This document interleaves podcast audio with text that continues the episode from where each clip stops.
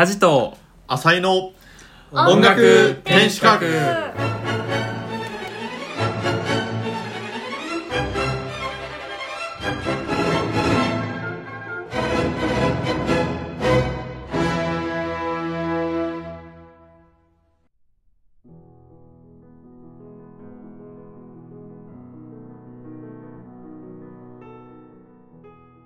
この番組は同じオーケストラに所属する年齢も経歴も全く違う4人が音楽の新しい楽しみ方を見つけるゆるトーク番組です。はーい。はい。はいイエーイ。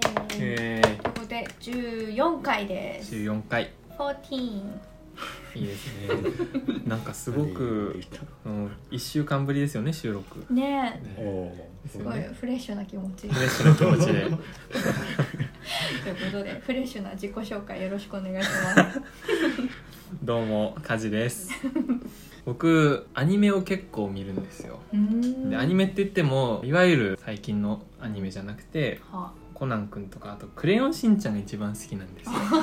おはあれなんか前そんなこと言ってたな確かで あの僕小さい頃あの見た目がまあ自慢じゃないですけどクレヨンしんちゃんに似てるんですよ、へうえ。この眉毛が太いとことかね。まあ確かに。に。にそう。えでも坊主じゃないでしょ。似たんですよ。まあ坊主ではないけどまあちょっと単発だったし、まあ、ちょっと性格もクレヨンしんちゃんだったんですせっかねくクレヨンしんちゃんがお尻出してる。あお尻はそこは似てなかったんですよさすがに。はい。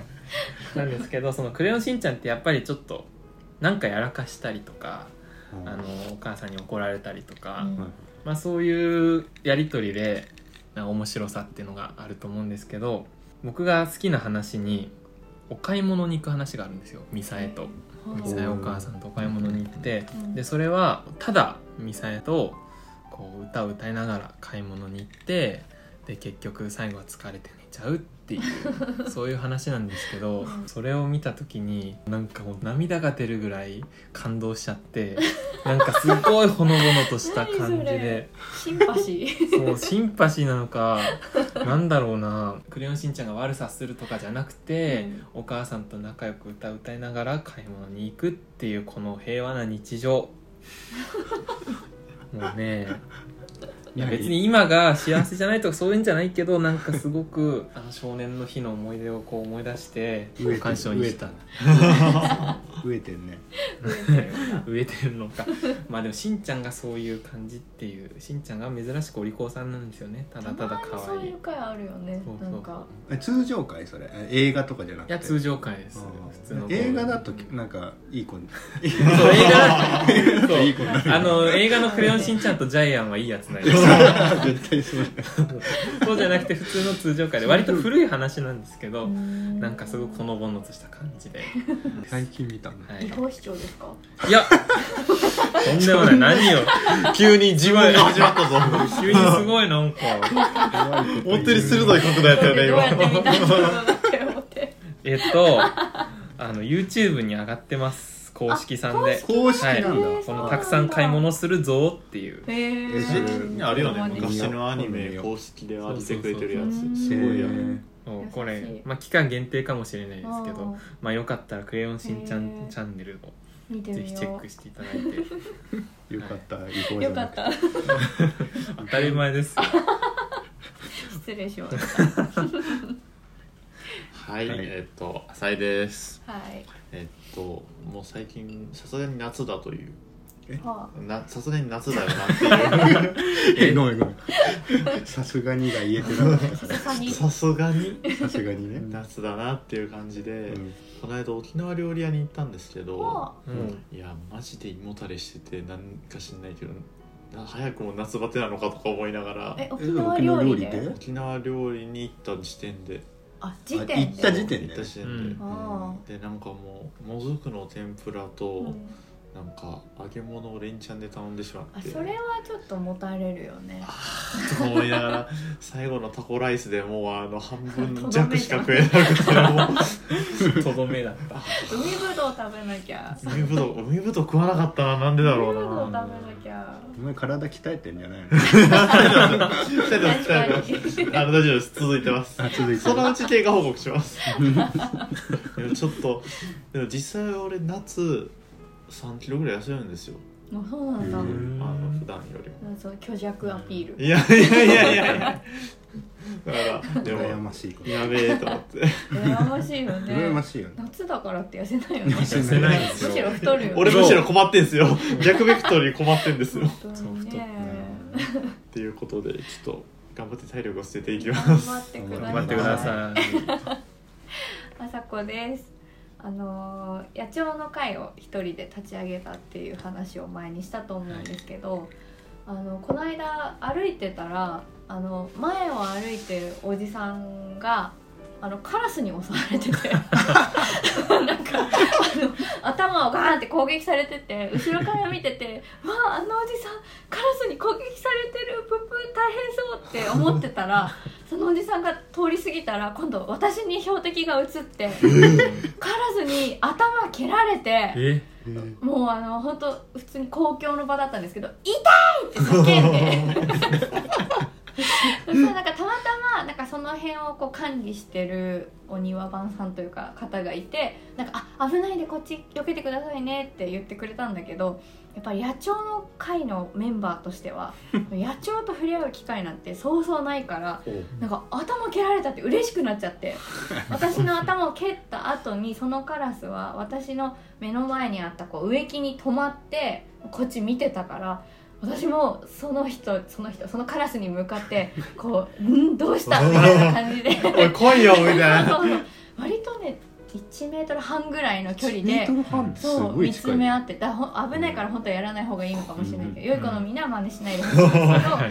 そうそうそうみたいな感じでちょっとこう見つめ合っててでも結局そのお庭番さんが「あ本当危ないんでちょっと離れてください」みたいな感じで。本当き貴重な体験だったなと思って。野鳥に頭蹴られたこととかないでしょ？いやないですね。ね。ないけどカラスに糞を落とされたことありますああるんだ。あれは残しかも念だね高校の時ですけどうん。あの高校から最寄り駅まで20分ぐらい歩いてあのこ帰り道なんでみんな集団で帰るじゃないですか、うん。はいなんかと仲いい友達と、うん。うん。で8人ぐらいで、うん。あのこうね集団になってたのにたまたまその8人の集団の真ん中にいた俺の頭にピンポイントで落としやがって。すごい。それは。で最初俺おもつぶかなと思ってあ触ったの？されちゃった。それはとか言っちゃって。それはねもうでそのあの蹴られたのと違って一応遠距離射撃だから、うん。俺何もできずにあーそっそうかな そっか。でもなんかそういうのって運がつくとか言ってなんかちょっといいように言う場合言おうと思ったある。かな？よね。ねいなかった気がするんだけどな。東大受かったからいいじゃん。あそういう結構先なんだけどまたじゃあうんうんあの糞落としてもらわないと。え探します？カラス。確かに。ね。それはねちょっとき急防カラス、うん。なんかこの間あの YouTube であの鳩に糞を落とされるまで帰れませんっていうドライブやってる人いましたよ。そのチャレンジ。最終的にあの鳩のあのその縄張りっていうかいっぱい集まってるところを見つけてでその下に車持ってったんですよ。で一瞬だけ降りた時にうん。自分の肩に落とされあおーー車には落とされてあー。おいまあもうそっちの方がちょっと、ねそうご利益があご利益るある。そう。やってるでもなんか企画ずっと頑張ってて一日中。なのに 最後に落とされたの肩かわいそう。そう。あの、まあ、どっちが先に運を漏らすかっていう勝負だったわけですけどね。ななるほど。なるほどくだらない企画だ。そうね。そうそう。あのこのシーズンがねちょうどカラスが巣作りをするっていうことでちょっと気が立ってるシーズンということでね。うん。6月の半ばぐらいから7月半ばぐらいまでなんかそういうシーズンらしいので皆様もおさ気をつけください、い塩屋です。あの本を漁ってたらうん。これモーツァルト無常ということ。おおあ小林小秀夫先生知ってます？知ってます。読んだことある、あまあこの本じゃないですけど。読んだことある？へだってーうんこれどんな話だったかなと思って、うん。これちょっとめちゃくちゃ難しい話あの本。小林秀夫さんっていうのはその、うん。哲学者、うん。まあ哲学者評論家みたいな感じなのかな、うん。1902年生まれ83年没の、うん。うん、ほ結構古い人う、でね、でこのモーツァルトについて語ってるんだけど、ちょっとその一節を。どうぞ。おえーあ一節っていうかもう冒頭なんだけど、エッケルマンによればゲーテはモーツァルトについて一風変わった考え方をしていたそうである。いかにも美しく親しみやすく誰でも真似したがるが一人として成功しなかった。うん。いついつか誰かが成功するかもしれぬということさえ考えられぬ。うん。元来がそういう仕組みに出来上がっている音楽だからだ。ほうなんだそれはっきり言ってしまえば人間どもをからかうために悪魔が発明した音楽だというので。ちょっとわモーツァわかるわかる悪魔としている。そうそうそうそう。うん。ゲーテは決して冗談冗談を言うつもりではなかったみたいなことが書いてあって、これが俺あ頭にあるからモーツァルトってその悪魔なんだ。みたいなあるんだけど。なんかさ全然わかんこれなんか高校生ぐらいの時に読んだのかな、うん。なんかねこれちょっとまた今度詳しくあのこれについて塩谷君レポート。調べてはい。ちゃんと。そのうちコーナー乗っ取られそうだ頑張って。朝コーナーをちゃんと続けてよ。ちゃんと今今度やりたいけど、ん。なんかねこれモーツァルトってそそんな感じなのっていうのをちょっと俺家事に聞きたかったんだよおー。あモーツァルどトこが悪魔なのか。どこが悪魔的なのか悪魔っていうかちょっといたずら好きな。でも確ちょっかにといたず人間離れら、そうそうそうそう、ん。なんかちょっといたずら好きっていうレベルだったらこんなこと言わないと思うんだよね、うん。まあゲーテが言ったらしいの、うん。ちょっと悪魔っていうのがどういう意味合いなのか。な、うん。邪悪とかっていう意味じゃないじゃない。人間じゃないみたいな意味で言ってるのかもしれない。うん悪魔にこう魂売ったぐらいのうん。天才的なっていう。うん。その天才さもわわかる？まあ結論から言うとすごく共感はします。へえいやこれにさその、はいなんか全く分かんなくて俺、うん。普通のなんかちょっと陽気な音楽じゃんみたいな。でさなんかたまにさ蝶々の曲もうん。ものすごい悲しみがうん。みたいな感じで言うじゃん。あれもさ分かんなくて分かりたいんだよね。うん。なんかモーツァルトのイメージとしては、まあ、基本的にその明るい顔をしているんだけれども、なんか目にはちょっと涙が光ってるみたいな。るほど。うん。それね。そういうイメージ。やちょちょっと先の方に。書いてあった。なんかねそれっぽいことえっとねなんかね、うん。モーツァルトの肖像画をこの小林秀夫はな、うん、なんか大事に持ってたらしいんだけど なんかね僕はその頃モーツァルトの未完成の肖像画を一写真のあ肖像画の写真を1枚持っていて大事にしていた。それは巧みな絵ではないが美しい女のような顔で何か恐ろしく不幸な感情が現れている奇妙な絵であった、モーツァルトは大きな目をいっぱいに見開いて少しうつむきになっていた。人間は人前でこんな顔ができるものではない。みたいなことが書いてあって。そん。なにすごい、まあね。ここれなんで多分。多分ねこれなの。これ。あーこれか。このえっとどっちだ？これは。左を向いてる？うん、左下を向いてるなんか書きかけなんだよね。体のあたりは全然書かれてないけど、うん。僕はちょっと神格化しすぎじゃないかなってちょっと思うんですけど、ああそういう感じなんだね、だってうん。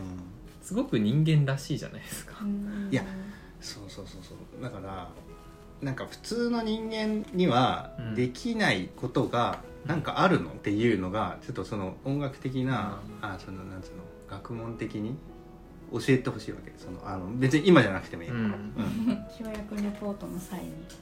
そうそうそうそう。いやいろいろあるんだいやなんかすっごい難しいこといっぱい書いてあるんだよここに、ピアノコンチェルトの22番とかなんかねほんと聴いてすごく明るい曲なんですよ。全部蝶々だしうん。決してなんかそのまあ蝶々といってもすごいゆっくりとしたなんかこうしんみりするような曲もあるじゃないですか。でもそうじゃなくて普通に明るい感じの曲なんだけどなんか聴いてるうちにすごく悲しくなってくるんですよね。え。うん。それそれ経験したい。それ明るければ22 22番番とかそのあたり23番とかも。今度勉強しておきます。はいい 以上で今日は、はい。今日は以上。うん。本当だありがとうございました。ということで今日も参りましょう。今週の塩谷くんレポート、変なコーナーが今できてる週は浅井くんがネタ切れなので。はっきり言っちゃいましたね。代わりに塩谷くんが面白いお話をしてくれます。はいちょっと本当はだからその今日の一言で言おうと思ってたんだけど、うん。だから浅井君がネタ切れだっていうやばい今日ダメな日だな。強い日だな。でなんか先週あのちょっとなんか間違ってたら家事補足してて、はい。あの先週だからベートーベンがうん。昔その速度表記を書いてたのがうん。軒並みこうなんか今で考えるとだいぶ早いと。うんうんだからあのメトロノームがなんかおかしかったんじゃないみたいな話とか。うんまあ、そもそもなんか感じ方が違うのかもねとかいろいろ話してて、うんで、うん。えっとなんか俺が多分「象の時間アリの時間」っていうなんか本を読んだみたいな話したかな、うんうんうんうん。あしてそう。ベートーベンとか昔の人って体がちっちゃかったからそうそうそうそう。それでだからちっちゃいからすごい早く感じるんじゃない、うんなんていうの時の流れが早いから、うんうん。そうテンポ早いんじゃないのみたいな話したと思うんだけど、うんうんうん。その本がうん。うちになんかあったから、あのねはあ俺昔読んだから実家にあるかなと思ったら、うん。普通にこっち持ってきててでそれ見たらですね、題名が違ってた。あそうまず題名が えっとこの本川さんって読むのかなこれ。えっ、と本川達夫さんっていう方あの聞いたことある。え聞いたことある？聞いたことある。あ本当？多分生物学の人だとう。んそうですね。への象の時間ネズミの時間ーうんうん。サイズの生物学っていう、うんうんはい。本ででこれもうなんかね冒頭に結構書かれてんだけどあのーサイズのちっちゃい動物っていうのは、うん。あの時間の感覚がうーんとこれねちょっといつも言い方難しいんだけどん早いのかな？うん時間の感覚が早い。大きい動物に比べて。比べて、うん。んでその感覚っていうのがえっ、とね体重と比例しててうん。体重の4分の1乗。ほう。うん4分の1乗っていうのが難しいんだけど、4回かけたらその数字になる。数の4分の1乗っていうの。だから例えば、うん。えっと16の4分の1乗っていうのはうん。2なんううんんうん2を4回かけると16になる、じゃあ体重が16倍になったらん。時間の速さうん。は2倍になる。その通りです。その通りでうん。えーっと 時間が2倍になるってどういうことかっていうと,、うん。えーっと例えば寿命が2倍になる。だから体重が16倍になると寿命が2倍になる。うんうんで、えーっと呼吸の速さとかも変わるし、うん。心拍数とかも変わる、んで心拍数っていうのはこれまあちょっとここに書いてあるのほ まあ本当かどうかわかんないけど大体どの動物も20億回なの、うん。うん一生ではい。あ一生にいや25回刻んだら心拍数を死ぬ。こと？うん。まあ、寿命になる、寿命になると。うまあ、ちょっとねこれをね人間で俺計算してみたらうん。80年寿命だとするとうん。1分で47回だからちょっと遅いよね。おうん、だから人間はもうちょっと30億回とかうん。なのかもしれないけど、まあ、大体このどの動物とかも平均取っていくと20億回ぐらいなんだ、うん。でこれを、えー、と例えばさっき言った16倍の体重がある動物？16倍の体重差がある動物でいうと,、えー、とちっちゃい動物は、えー、とこの20億回をすごい早く刻むから、うん寿命が半分なこのなあのはい大きい動物に比べて、要はだから速いっていうのはその心拍が速いってこと、うんうんうん。早く20億回打っちゃうよっていうこと。逆に言うと1分をえっと例えば自分が人間が感じてる1分と同じあのそのと時計で言った時に1分かかるのが、うん。えっと16分の1の体重の動物っうんてどんなもんなんだ、2キロ、うん。うん。ネズミ。もうちょっと大きいかな。うさぎとしたら猫とかウサギとかうさぎとかかな、うん。ちっちゃい猫とか。まあそんぐらいの動物からすると2分。2分に感じると。っうん。ていうことを言いたいわけ、うん。はいはいで、うん。まあ、これがこの生物学的にうん。そういうのがもう、あの証明されてるというか、うん。あの科学的に証明されてますと、うんでもこの本はいいよくて。はうん。で、こういう前提があって、はい。うん。ベートーベンってドイツ人だよね。はい。でドイツ人、はい。だよね。でドイツ人が1850年頃あうん身長が1 6 3センチ平均が。平均。うん。へで今のドイツ人の平均って1 8 0センチぐらい。なんだって。うん。そうするとうん。身長が1.1倍になりましたうん。1.104倍になりました、うん。えマジ？そういうこと？そう。でそうすると 体重はうん。何倍になるかっていうとこれのまああのちょっとねそのうんとなんて言うんだろう理論的にはっていうかうんうんあの長さの3乗倍？あ3乗長さの倍数を3乗したら体重になる、うんと体積ってさ長さのそうですね。三三乗じゃん。うんうん。だからまあ単純計算すると身長が1.1倍になったってことは体重は1.345倍になったってこと、うん。参上してるってことですよね。うん、そうそうそう。でじゃあ1.345倍のうん4分の1乗っていうのはん1.1077ってことは8%速くなってる。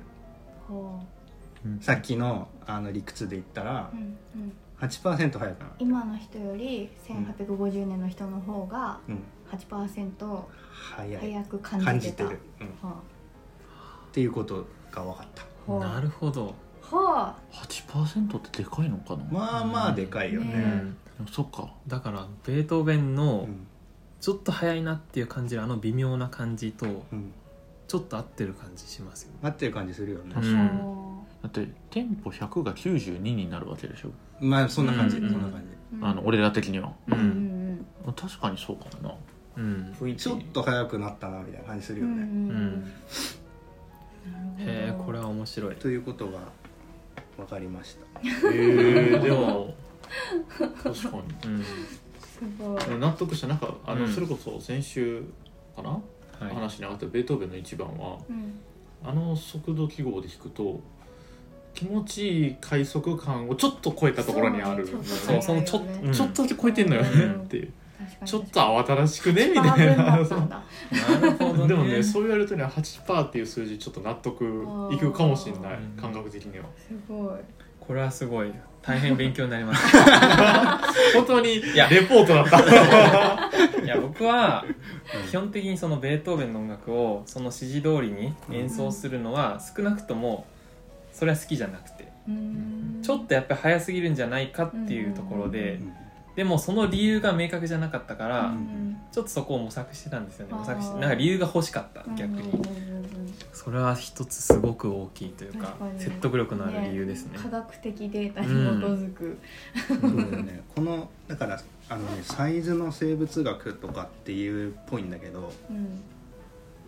それとこの音楽の学,、うん、とその学理科のうんうん研究なのかな、うん。この昔のテンポっていうのは、うん。今よりなんかちょっと早かったらしいぞみたいな、うん。うんもう結びつけた人が過去にいたのかどうか。確かに。ちょっと。いやいない聞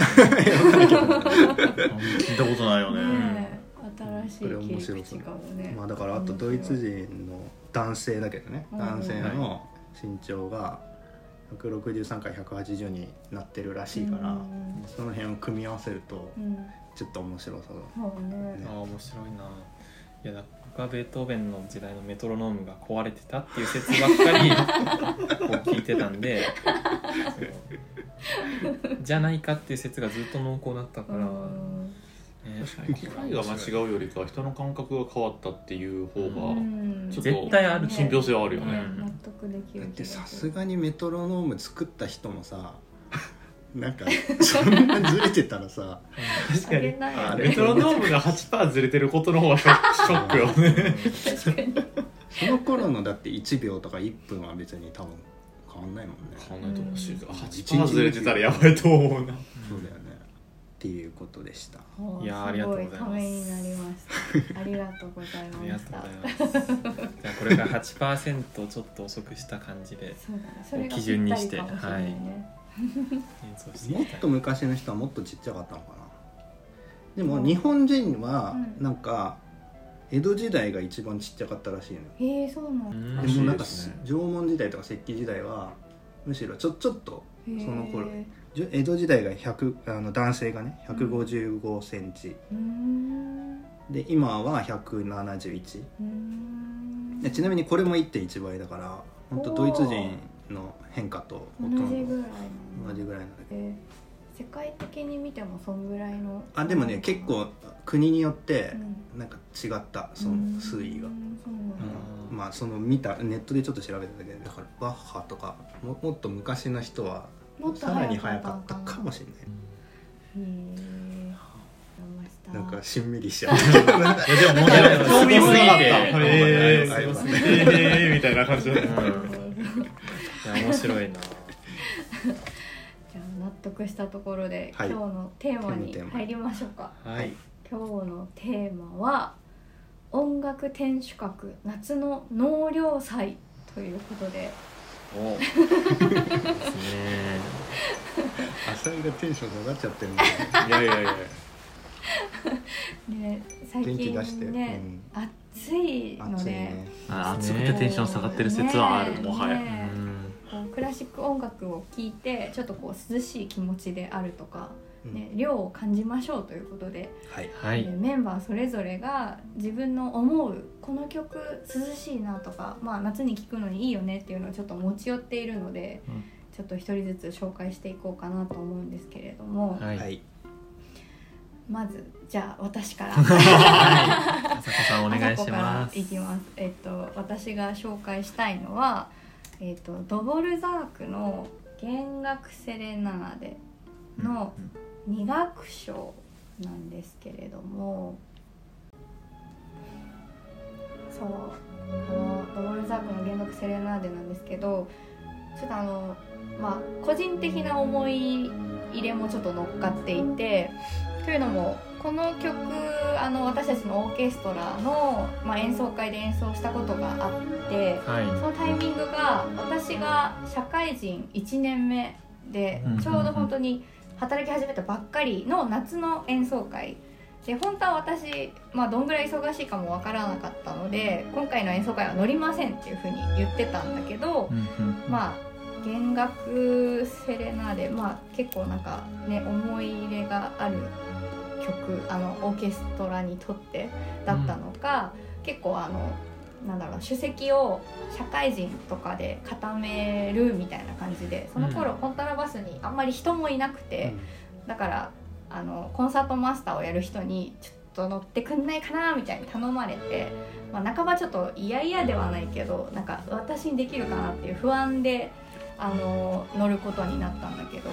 でまあ首席をやるからにはちゃんとしなきゃと思ってもう空き時間ずーっとこの曲を聴いててでもちろんだから通勤の時間も聴いてて。うんそのなんだろうなあんまりね会社行くのも慣れてないしそこ不安とかまあちょっと夏に入りかけててもあっちいなとかちょっとだるいなみたいな時に本当にずっとこの曲聴いてたんだけど全楽章を通してなんかこう色彩がちょっとなんだろうな青緑というかエメラルドグリーンみたいな曲だなと思って、うん。なんか本当夏っぽい爽やかな曲でで今流れてるけどこうワルツの三拍子でしかも A 波単調っていうちょっとなんだろうな浮く感じのあんまり馴染みのない、うん調合なんだけど、ここから第二主題っていうのかなに入っていくんだけど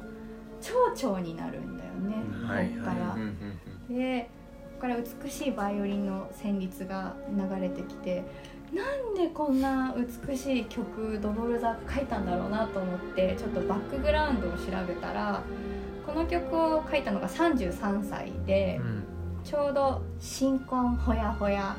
そしてこの曲を作曲するちょっと前に、えっとオーストリアの奨学金がもらえることになってその当時ドボルザークがもらっていた倍ぐらいのお金を5年間もらえますよっていうことが決定してて。うんもうドボルザークウキウキで書いた曲だっていうことが分かってなるほどねそういうなんか幸せな気持ちがこの美しいメロディーに現れてるんだなと思ってなんかそういうところもすごく好きな一個なんだけれどもここからどうしようかな。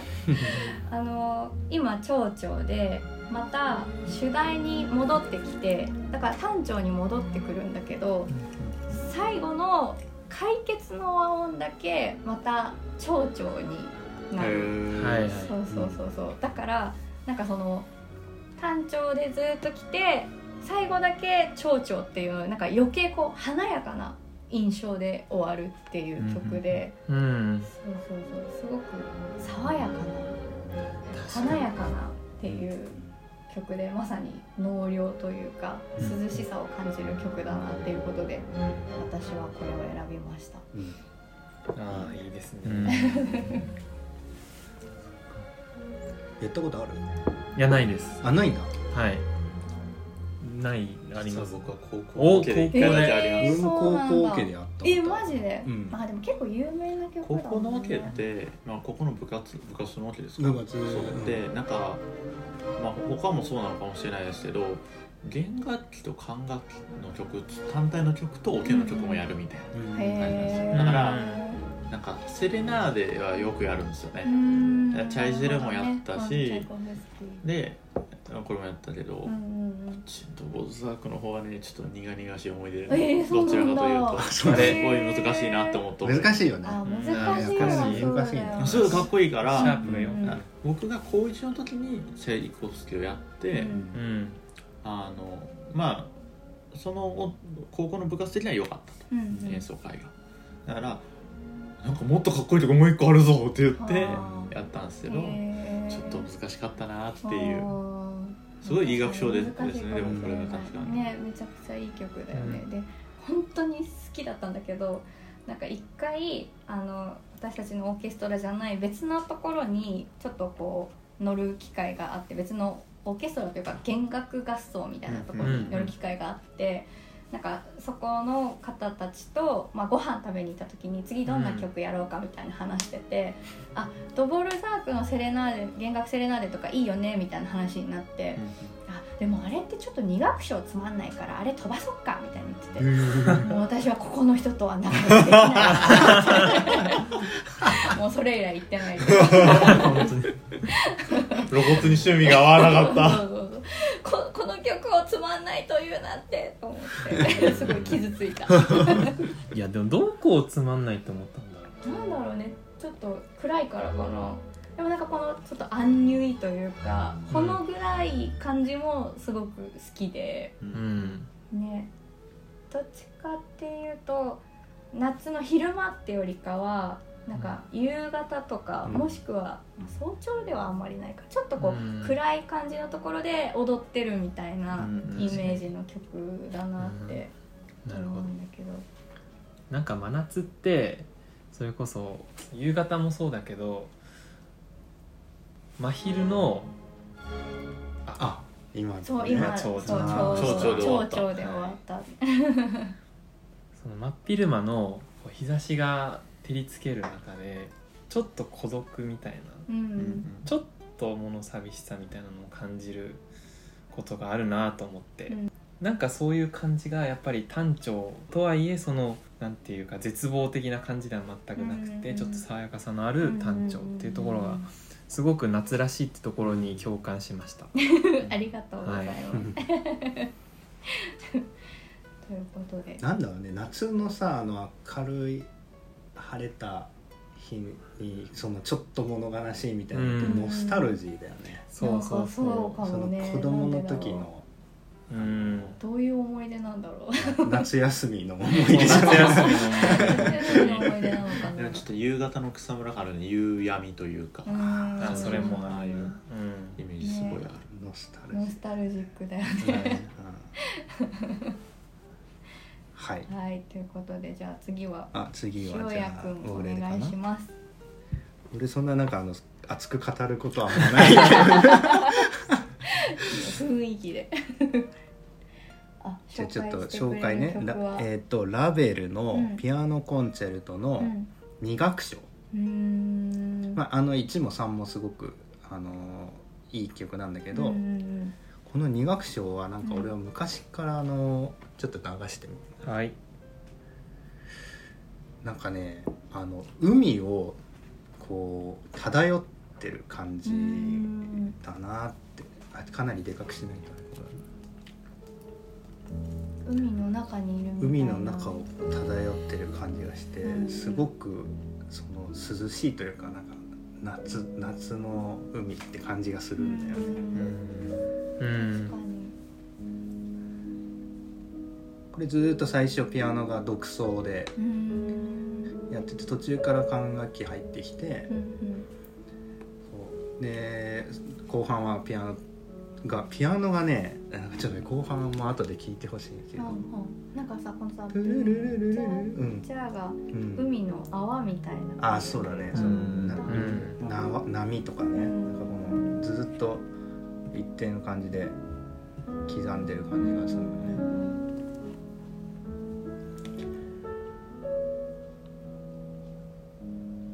でね多分ね後半ねタララララララララララララってずーっとピアノがあのあの上がったり下がったりずーっとするの。へえそこもいいんだよ聞きたい。フルートっていいよ今ねのフルートいいな。ちょっとじゃあじゃあ分かった。えっとすごい。管楽が入ってくる瞬間も聞いてほしい。あこの辺。うんこのちょっと後の後ぐらいだよね、うん。そう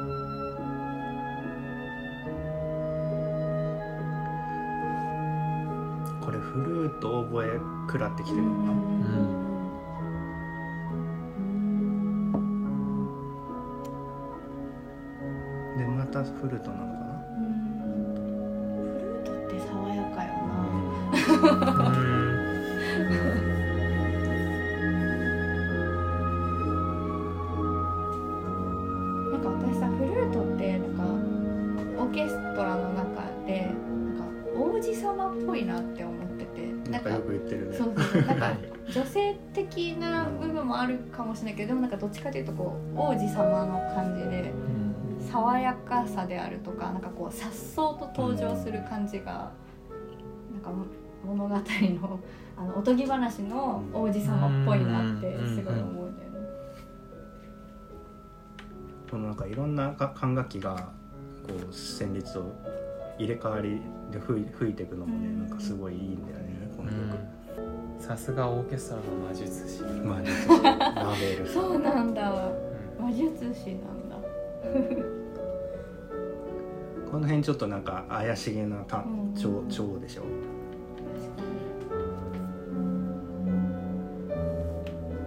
ちょっと飛ばしてみていい？なんか後半ねずっと。あこの辺もずっとそうだね。この辺はあまた 管楽器がメロディー吹いてピアノがずっと上がったり下がったりして。るこれ海じゃね？海。これ俺勝手な解釈だけど完全に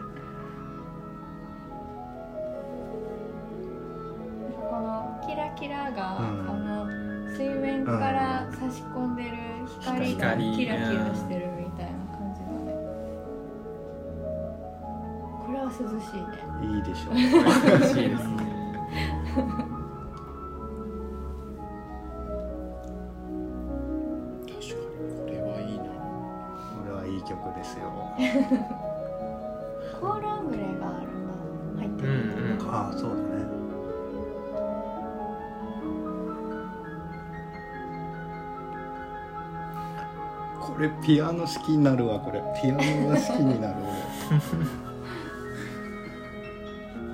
でも本当にずっと一貫して左手はドゥンタンちゃんタンってやつね。それがいいですよね。俺、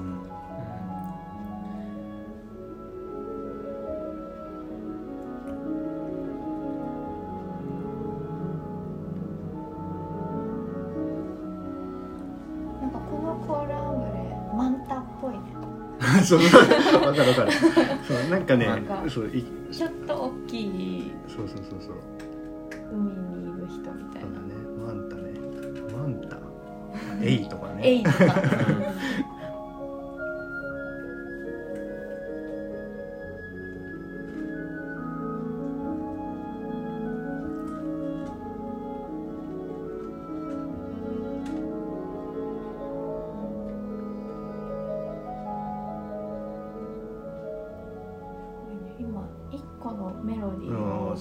を3種類ぐらい。楽器が引き継いで。引き継いで。うん。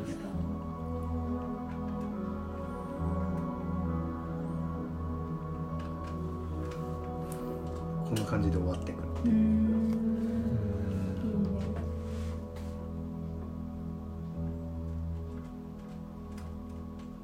これでもえ1と3はねもうちょっとお祭りみたいな曲あそうなんだ。全然違いますよへね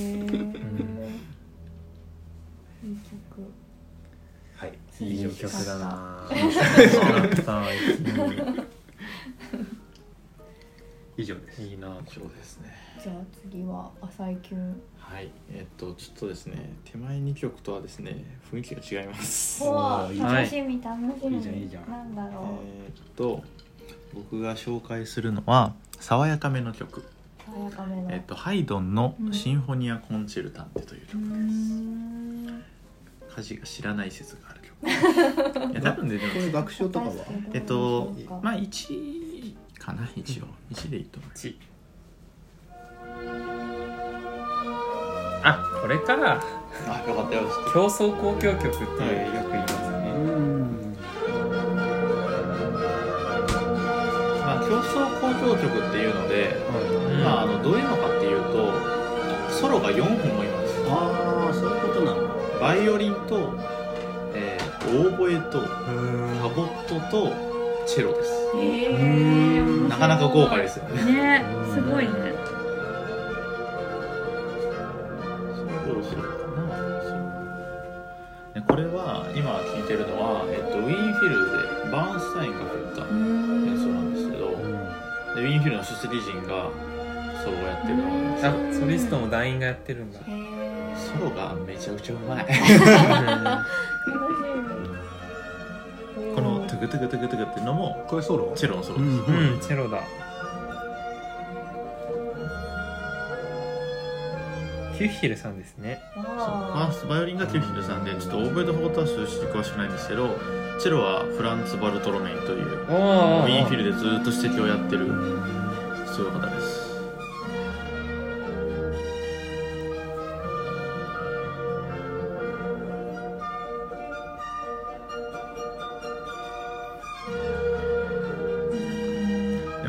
これをが選んだかというとあのもともと知らなかったんですよ。始まりそう。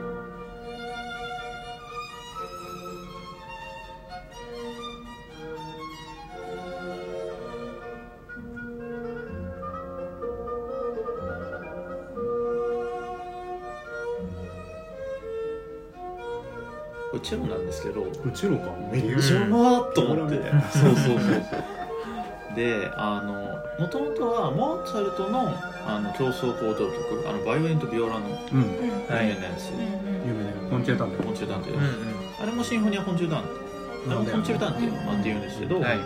あのそっちを探してて録音。うん。でたまたま知らずに見つけてあなんか違う曲だけどチェロめっちゃうめえって思って 見せたんですけどあのどうやらあ僕そもそもハイドンが好きなんですよ。うん。で理由はあの割と爽やかだかうん。いやでもわかる。俺もハイドン好きだ。すごいファンだよね。らねあの交響曲とか聴いててもそうだし、まあ、ハイドンで僕が一番好きなジャンルは、まあ、室内役の、まあ、カルテットとかなんですけど、この曲が一番好きな理由はあの、まあ、交響曲もちょっと好きなんですよね。で交響曲っぽさとん。室内楽っぽさもちょっと入ってる。そうんうんでなんか音が立っててっていうのですごく優雅で。で清潔感があってなんか。聴いてて気持ちよくなるすごく。曲なのでこれはねあのでまあぶっちゃけこの録音しか聞いてないです。うん。多分これが一番うまいです 俺さハイドン好きなのはさ昔からなんだけどあの一回さびっくりしたのは車乗ってて、あのし小学生ぐらいかな。あ違う中学生ぐらいか。チェロ始めたら中学生だ中学生ぐらいの時にあのーチェロコンが好きだったわけ、ハイドン。でジャン・ワンの演奏のはいはいはい、はい。チェロコン超好きなんだけど。あのー車乗ってて車用意しちゃったの。う長長たな長距離の車乗って。で父親が運転してて「ちょっとハイドン流してくれ」って言って ハイドン流したら車酔いピタって止まった。いやー。爽やかな力がして。本当だよこれ。ハイドンの爽やかさ。いやでもあでもね分かる。ハイドン車の酔い止まっ爽やかさねとるん。だよ本当に分かるチェロコン一番になったかなあの時は、うん。でも2番も2番も好きだけど。そうか。でも本当胃もたれの対極にあるような感じですね。うん。絶対胃もたれしない。だからなんて言うんだろう。でこの時期どうやらハイドンに限らずこういうのが流行ってたんですって、うん。まあ、ソリストが何人か置いて競争交響曲っていうじゃそうんなんだ。そうだからモーツァルト前が書いてるし、うん。でこの競争交響曲っていうのをうまい演奏で聴くとねやっぱどれもすごいいいね。いいって思う。うん。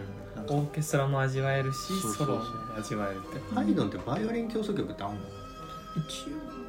ババイオリン競争 もうそこをマイナーすぎて曲でもまあ有名なのはないですよね正直。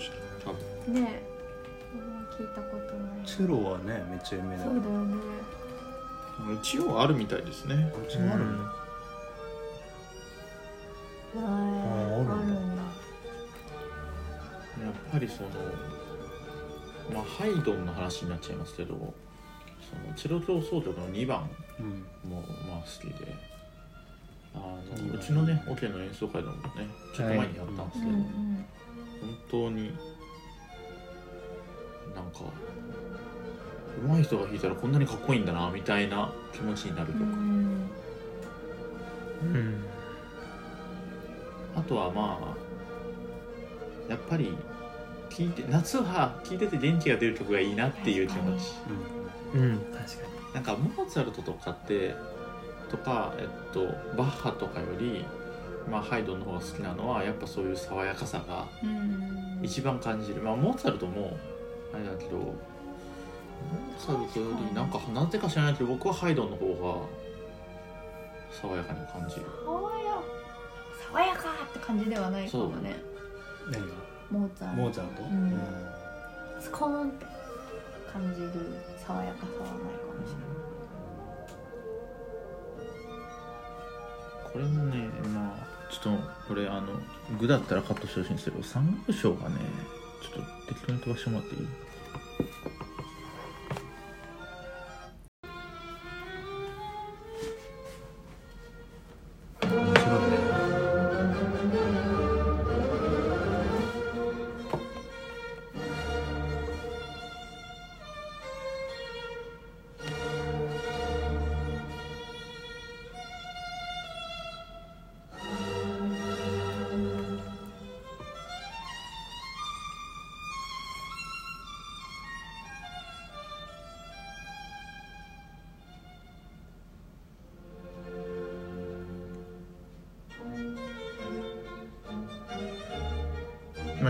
基本この主題を展開していくんですけどこ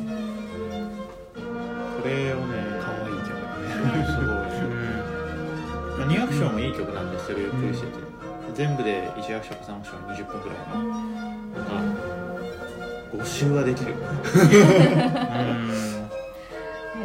っぱそのウィンフィルの演奏がうまいからそうね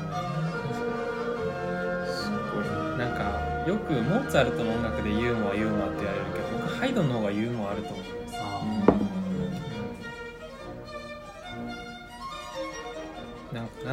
かそれ誰かが言ってたな原田先生かえー、ハンナ先生ハイドン好きなんなだよね。ねはい。原田先生はいハイドン大好き。モーツァルトの方が全然真面目な感じがする。だってハイドンの方が先輩なのにはあ。すごい凝ったっていうか特殊な楽器の使い方もしてるしこんな爽やかな遊び心のあるメロディー。こあの原田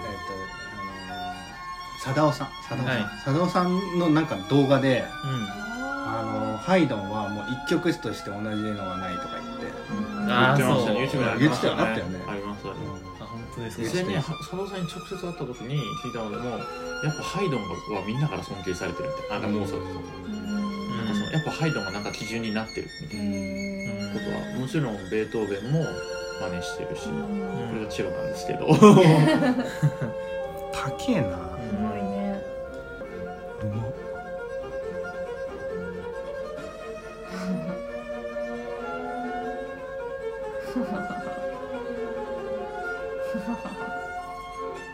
高いね。ここまでチェロなんですけど。すげえうな、ん。あの僕はこのフラいやそのこのフランツ・バルトロメイっていう方の演奏生で気に入ったんですけどうん。横浜みなとみらいに来た時にでまあやっぱその大ホールですごい聞こえるんですよ。あ大そホールで。その人のソロソロのソロリサイタルリサイタルで横浜みなとみらいの大ホールで初めてチェロリサイタルでなんか音本体に衝撃を食らったのはその時です。僕は大学2年の時だったんですけど。がなんか弾いてたから余計に聴いてて気持ちいいなって思って。なんかちょっと独特な音だねこの人。そうなんですよ、うん。ウィーンのちょっとひなびた感じっていうか乾いた感じちょっとこもってる感じですよね、ウィーンフィルってダンの楽器をみんなが使ってるんですよあーそうなんだもう代々もう1800年創立以来から受け継がれた楽器だから割とその音色が守られてるというか、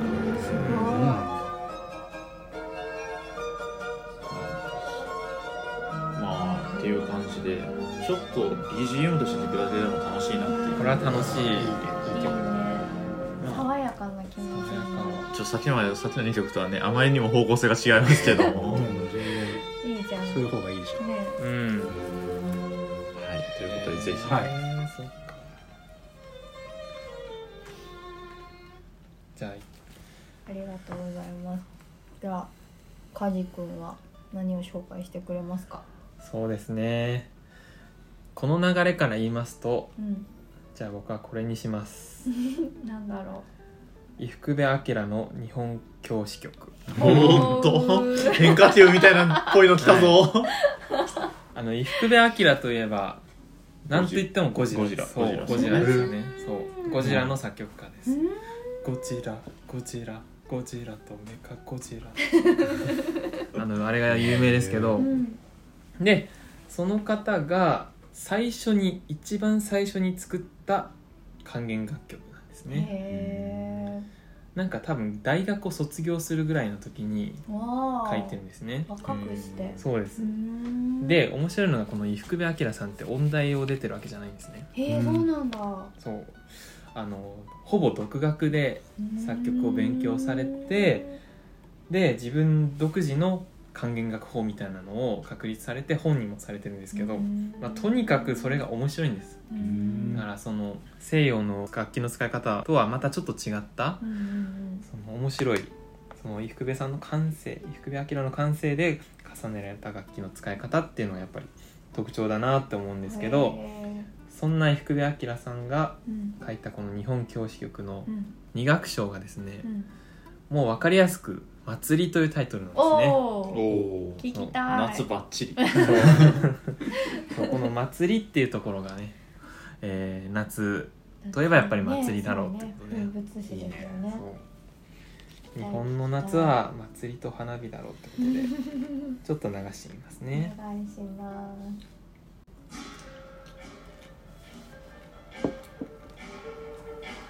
こんな感じです。もう祭り林の、はい、こうやって楽器的にはなんか特うん楽器ない別なものを使ってるのかな？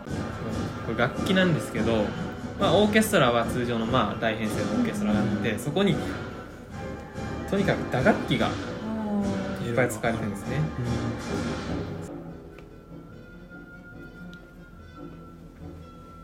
管楽器はわあの普通の管楽器は普通のでちょっとクラリネットが硬い音を出したりとかでちょっと和風な感じ。あとフルートを。つけてるもんね見るとそうですそうです。ねフルートがちょっと尺八っぽい音を出したりとかピッコロでこう祭り林をうん。横笛を再現したりとか。うん。やっぱちょっと響きが独特ですよね。西洋のオーケストラ曲にはそうだね。和風っていうかこんな曲あるんだねだけで祭りの感じ出してる曲ってあるんだねあの富山雄三さんの管弦楽のためのラプソディっていうはいはいはいあの有名なややり節みたいなやつ。そうそうそうです。がいっぱいこうギュッとなってうん。オーケストラでやるっていう曲もあるんですけど、まあ、それより前にみたいな日本らしさを出すための管弦楽法みたいなのを開発したのがこの伊福部明さんです、面白いね。これうん、これ流行んないの？これあんやっぱゴジラが強すぎて。であとやっぱり打楽器揃えるのがシンプルに難しいからうん演奏感かけられない確確かにね。ちなみにこれ伊福部さんはうん。本人の言葉なんですけど、えー打楽器が主役であってオーケストラは伴奏であると。うん。あくまで。それぐらいやっぱり打楽器に重きが置かれた曲ですね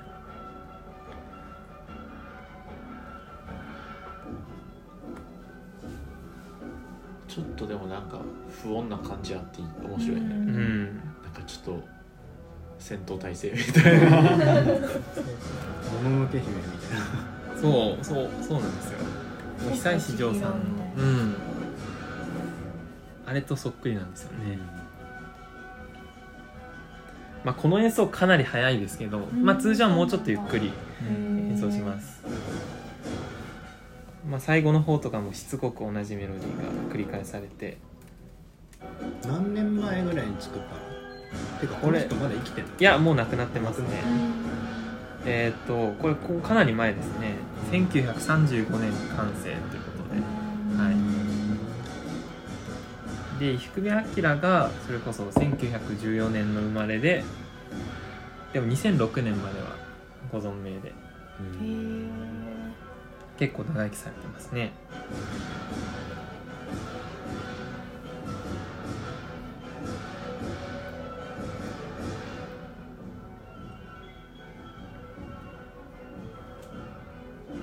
ピッコロが荒ぶってる。これ大変だよね。これは難しいです。演奏するの超大変そう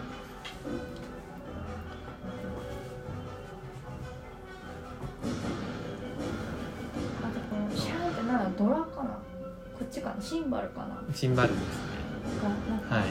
華やかというかなんだろうね。も盛り上がってるみたいなそうそう。雰囲気が出てる。そう。もう賑やかなお祭りっていう感じで。なんか面白いね。さっきさ、まあ、俺がはい。紹介したのはあれやとさ、すっげえウィン風やったんやんか、はい。うんすっげえジャパンやね。すげえジャパン。ジャパン。そう。思いがけずいろんなテイストの曲が。こんなに違うんやってちょっとね、はい。今しみじみ思っちゃったわ。まあ夏にもいろんな表情がありますからね、まあでもこれは涼しくなるっていうか、うん。ままあ、夏の暑い夏を過ごそうぜみたいな。そう紅葉しても弾けちゃおうぜっていう感じの曲になってますね。はい終わりました。これな何？二学で終わりってこと？そうです2楽章形式であまあ演奏すると大体15分強ぐらい。うん。えっと12で？はい。だだから割と短めの曲なんですけど。面白いね。こんな曲あるんだ。打楽器の編成をちょっと紹介しておきますと、まあ、バスドラム。でスネアドラムが2台。そしてシンバル。はあ、であとタムタムですね、タムタム。うん。とカスタネット。タンブリン。ウッドブロック。うんうん。またはラリ。ラリ。ラリ。これはあの日本風のウッドブロックでまあこうこういう感じ木魚の的な？そうです。木魚というか。まあそうやって一応西洋の楽器で演奏できるようにはなってるけども和楽器を使っても大丈夫と。じゃあもし和楽器を使ったらもっとジャパン感が増すのかな、そうですね。それは間違いないと思いますけど それをオーケストラからこのサウンドが出てくるっていうのも面白いなってあの夏のなんだろうちょっと屋台とかが出て、うん。でその後にはみんなで花火を見てとか、えー祭り林で盆踊りをとか踊って盛り上がってるみたいなこの情景、日本の夏の情景が浮かぶ一曲としてちょっと紹介させていただきました、なんか一気に情景が浮かんだもんね。はい。聞いた瞬間、なんかさいやおクラシック音楽っていうのはさうん、西洋の音楽なのやっぱり。そうですよね。生まれたのが西洋だから、まあ、クラシック。そこにこう日本人でさ、うん。こう日本人っていうか日う本んの要素を入れてさうん。なんだろうメジャーになった人っているのかそれはいますね。一人もう圧倒的にもな圧倒的う普通に西洋の作曲家の流れとうん。もう同等ぐらいに語られる唯一の日本の作曲家が竹光徹さん。ああの方の曲は普通にベルリンフィルのレパートリーとかにもなってるし、うなん。だあのうん、それぐらい西洋にも浸透したうん曲ですよそうねいう人が何人かもう何人か出てくればね。うん。なんかクラシックは西洋の音楽って今なっちゃってるのがさうん。日本の日本も対抗できる感じになってくるんだろうね。うん。これから出てきたものがクラシックとなるのかなみたいな。まあ500年後とかはなってるかもしれないけど、うん。でも500年後でもいいから なんかちょっとやっぱそこの潮流に乗っていきたい。そしたら久石譲とかはさまあアいニメの効果もあるかもしれないけど結構世界的にいけるか？いけ有る名なのではないでしょうか。いやいけると思いますけどね。だからあの縛りはさオーケストラあの普通の一般的なオーケストラのうん。楽器でうん。やりましょうっていうことであって、それでこうやって日本の感じ表現できんだったらねどんどんもっともっとそういう人出てきてほしいよね。そうね。これが日本だみたいな感じで。いやそうですよね。いや面白かった。勉強になった。なんかすごくいろんなテイストがあって面白かったですね。ねじゃあエンディング。エンディング。今日はえー、浅井くんニュースではなく塩谷くんレポートということで。はい。えーっなんかと盛り上がんなかったね。そんなことい。やいやいやいやいやいやもう。結構で漢字ってそう。聞いてしまう感動しすぎて。お確かにみたいな。そうそうそうそうそう。なるほどねみたいな感じで。いやもう本当にどうん素晴らしかった、ね身長とね速さ感じてる速さの関係みたいまさか8%も誤差があるとはこれは面白い。思いませんでした。うん。ちょっとあの芸大の先生にさなんかこの説あるんですけどどうですかって。あるんですけどもうありもんとして紹介するの。いやでもあるとな思う。こういうこと言ってるやつがいるんですけど。言ってるやつがいるんですけど。ありせんですか。もうね聞いてみあ聞いてみます。今ははい、で今日のテーマは音楽天守閣夏の納涼祭ということでメンバーが各自、えー涼しくなる曲であるとか夏に聴くぴったりの曲ということで1曲ずつ持ち寄りました。はい。今日前編ということで来週またね後編をやろうと思っておりますが、はい夏は長いですから。皆さん頑張って乗り切りましょはい。今回のですね紹介されたと曲はですね、うん。SNS でう、うん、これだよっていうのをあ貼るよ予定。予定なので、はい。ぜひちょっと聞いてみてください。聞いてみてください。あの一部、はい。多分一部しか流れてないよね。うんうん。はいと思うので。フル聞きたい人はうんぜひ検索してみてください、はい、はい。コメントも。コメントもぜひよろしくお願いします。お願いします。ということで今日はこの辺で。さようなら